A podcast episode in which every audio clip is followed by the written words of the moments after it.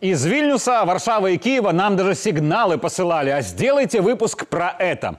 В конце ноября беглые зажгли себе лучик надежды. Читаем на их ресурсах. Полк Калиновского решил сделать то, о чем давно говорят белорусы, попытаться объединить все демократические силы и вместе разработать стратегию освобождения Беларуси. Новость для них вроде позитивная, но на самом деле они там опять все переругались. Меня зовут Игорь Тур, и я дополню тему. Из дерьма, конечно, можно слепить конфетку, но это будет конфетка из дерьма. Содержимое мероприятия под названием «Конференция «Шлях до воли» в Киеве на стыке ноября и декабря именно такое. Но для начала фото, предъявленное публике. Участники стильно фотографируются до конференции, вот грозно тычут пальцем куда-то. Вот на сцене не только девушки, но и проектор с мотивирующими кадрами войны. Вот придремал Лебедько, вот придремал Кабанчук, вот многие вышли покурить, пока по видеосвязи вещала Тихановская. Если отбросить сарказм, выглядело прилично. А итогом конференции стали слова о ее судьбоносности. А что собирались-то? Интервью Белсату медика полка Калиновского Насти Махамед, которая такая дура, с улыбкой говорит о войне в Беларуси. Мне сложно поверить в мирное возвращение в Беларусь. Мне вообще кажется, что единственный шанс э, ее спасти – это втянуть ее в войну. Э, поэтому, возможно, возвращаться домой я буду на танке или на броневике. Для тех, кто не на танке, а в нем. Белорусская беглая позиция сегодня – это не вертикаль под Тихановскую, а хаотическое множество всяких групп, которые называют только себя правильными, всех остальных неправильными и грызутся за гранты, не успевая бороться с нами.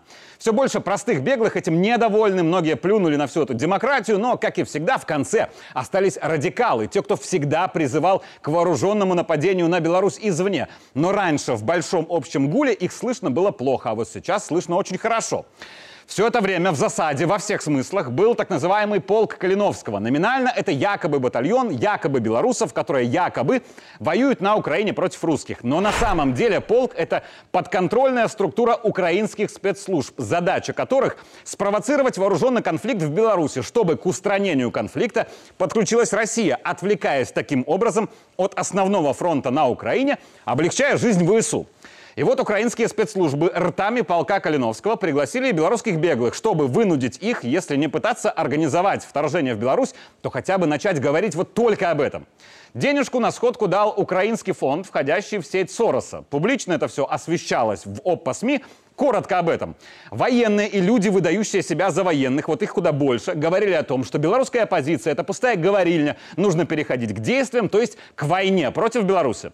Выдающие себя за политиков граждане отвечали, что вообще-то все стараются, некоторые от усилий по говорению даже порвали рот, так что не надо огульно всех ругать. Говорили про новые структуры, про новое политико-дипломатическое давление на режим, про необходимость консолидации, разновекторное движение и прочее бла-бла. Но модераторы всех подводили к одной простой мысли. Чтобы поменять власть в Беларуси, нужно создать армию беглых ходаков, раз зима близко, ринуться в бой, а потом эту армию обязательно поддержит Украина, Польша и прочий неравнодушный вооруженный сброд. Демократический мир поддержит мятежников словом и осудит реальную власть в Беларуси. Вроде схема понятная. Подзуживали к этому публику депутаты Верховной Рады Украины и представители Службы безопасности и Главного управления разведки Украины. Ругались все больше шести часов, а в конце еще раз поругались, когда внезапно оказалось, что нужно подписывать какие-то итоговые документы. Одни подписывать ничего не хотят, другие не имеют на это полномочий. Вашему вниманию этот документ. Называется он «Адозва», то есть обращение к вольным народам мира, то есть ни к кому конкретному. Первая пара абзацев про демократические силы, освобождение Беларуси из свободной, что смешно, Украины, солидарность и прочее бла-бла, про европейскую, само собой, для Киева семью и даже цитата Михалка в, как утверждается, судьбоносном документе, при этом куча описок, неправильное окончание. Но что интересно, те, кто вроде как собирается с оружием в руках заходить в Беларусь, косплеят Тихановскую и призывают всех, кто может, оказать давление на Лукашенко, чтобы тот освободил внезапно политзаключенных. С ними, как вот в той черной шутке, как уменьшить количество самоубийц? Не мешать.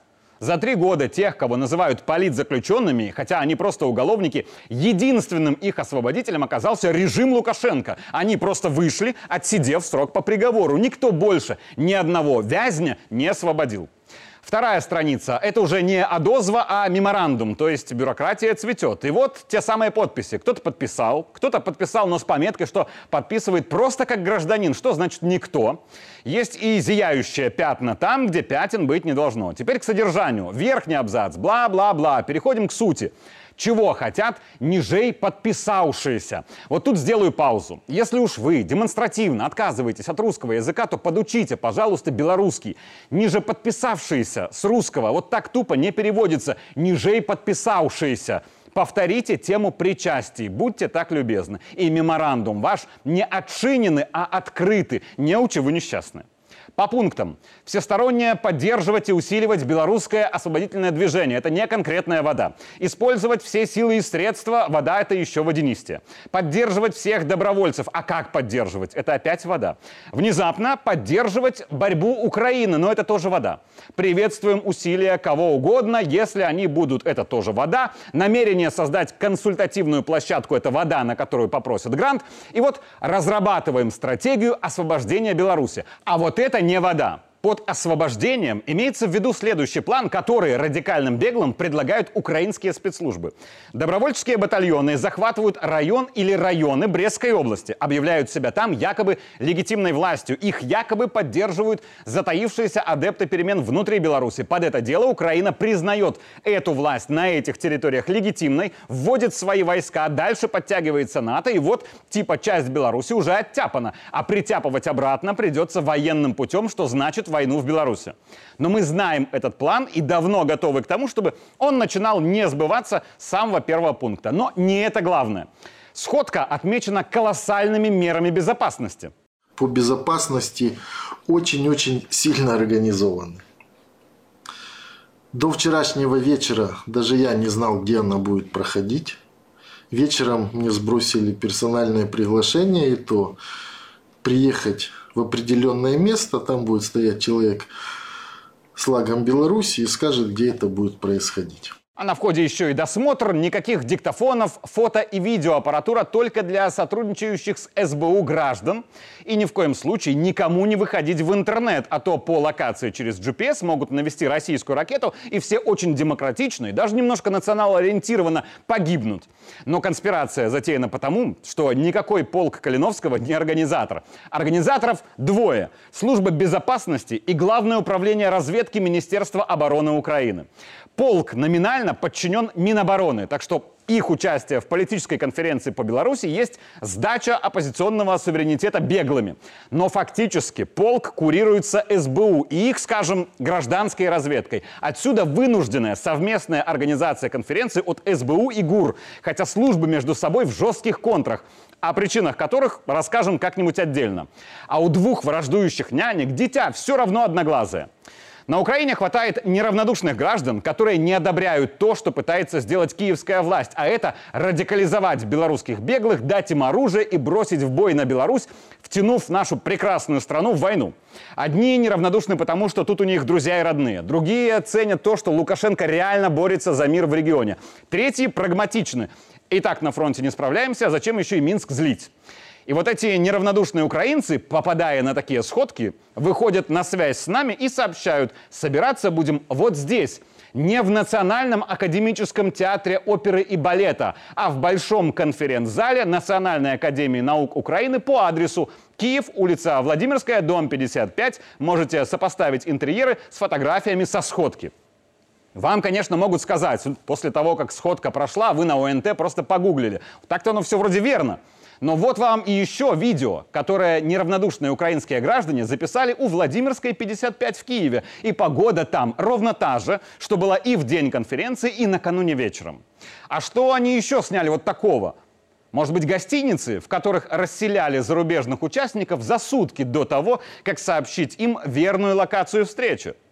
А еще нас заинтересовало вот это фото, на котором боец полка с позывным «Дядька», а на бейдже у него поставленная маркером зеленая галочка. На сходке были еще дядьки и даже тетки с красными крестиками на бейджах. Так они помечали себя, кого можно показывать публично и цитировать, а кого категорически нельзя. Одобряю выбор красно-зеленой гаммы. Вот правда, за это хвалю. Но нас интересуют не шуточки, а ответ на вопрос. А кто был на Владимирской 55 в Киеве 30 ноября с красными крестиками на бейджах? Знаем ли мы фамилии? Знаем. Как и знаем все, что там говорили два народных депутата Украины Богдан Еременко и Сергей Соболев, а также командир разведки иностранного легиона ВСУ Вадим Попик, зам командира полка Калиновского Вадим Кабанчук и все остальные. Расскажем об этом завтра. Аксенов может выдыхать. Его позор будет перекрыт с горочкой. Меня зовут Игорь Тур, я дополнил тему.